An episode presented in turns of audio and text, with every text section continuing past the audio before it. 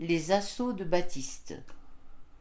Pendant plusieurs mois, Sandra a subi les assauts de colère de Baptiste.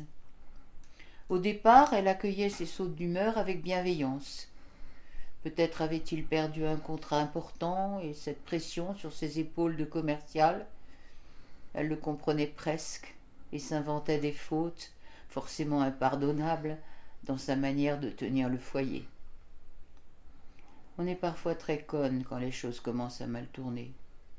On cherche des explications, des choses qui rendent l'histoire crédible. Tout sauf le fait que mon mec peut être un salaud violent. C'est peut-être l'amour qui m'a empêché d'entrevoir cette possibilité. Au printemps 2018, la situation s'est encore dégradée. Baptiste était de plus en plus nerveux à la maison tandis qu'il présentait volontiers une mine affable dans la sphère publique. Une sphère dont il tenait Sandra éloignée le plus possible.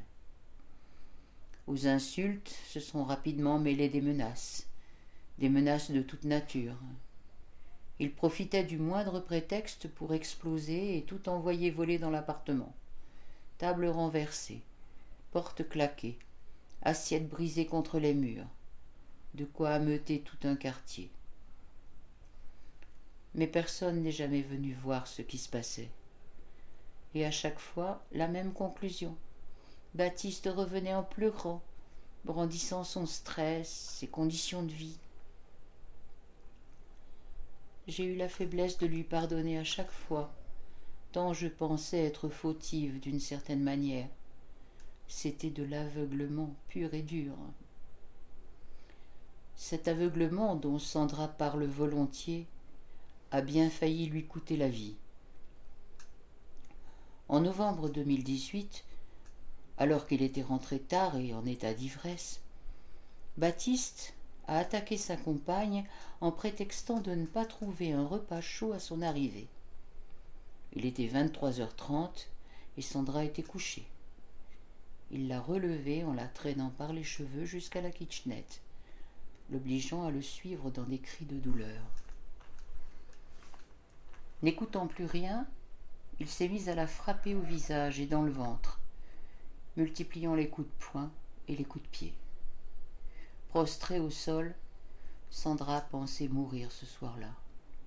Mourir seule, alors qu'à quelques mètres de là, des gens auraient pu venir l'aider ou au moins prévenir la police. Quelques minutes plus tard, elle s'est finalement relevée. Elle était restée là, la face contre le carrelage, entourée de débris épars. Et une fois debout, le dernier coup est venu par surprise. Autant le déroulement de la crise est un peu flou dans mon esprit, autant je me souviens parfaitement de ce coup-là.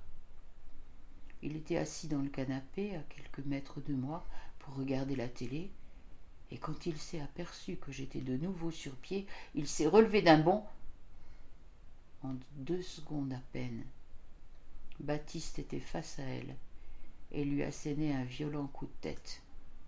Sandra, assommée par l'impact, ne se réveillerait que plusieurs heures plus tard.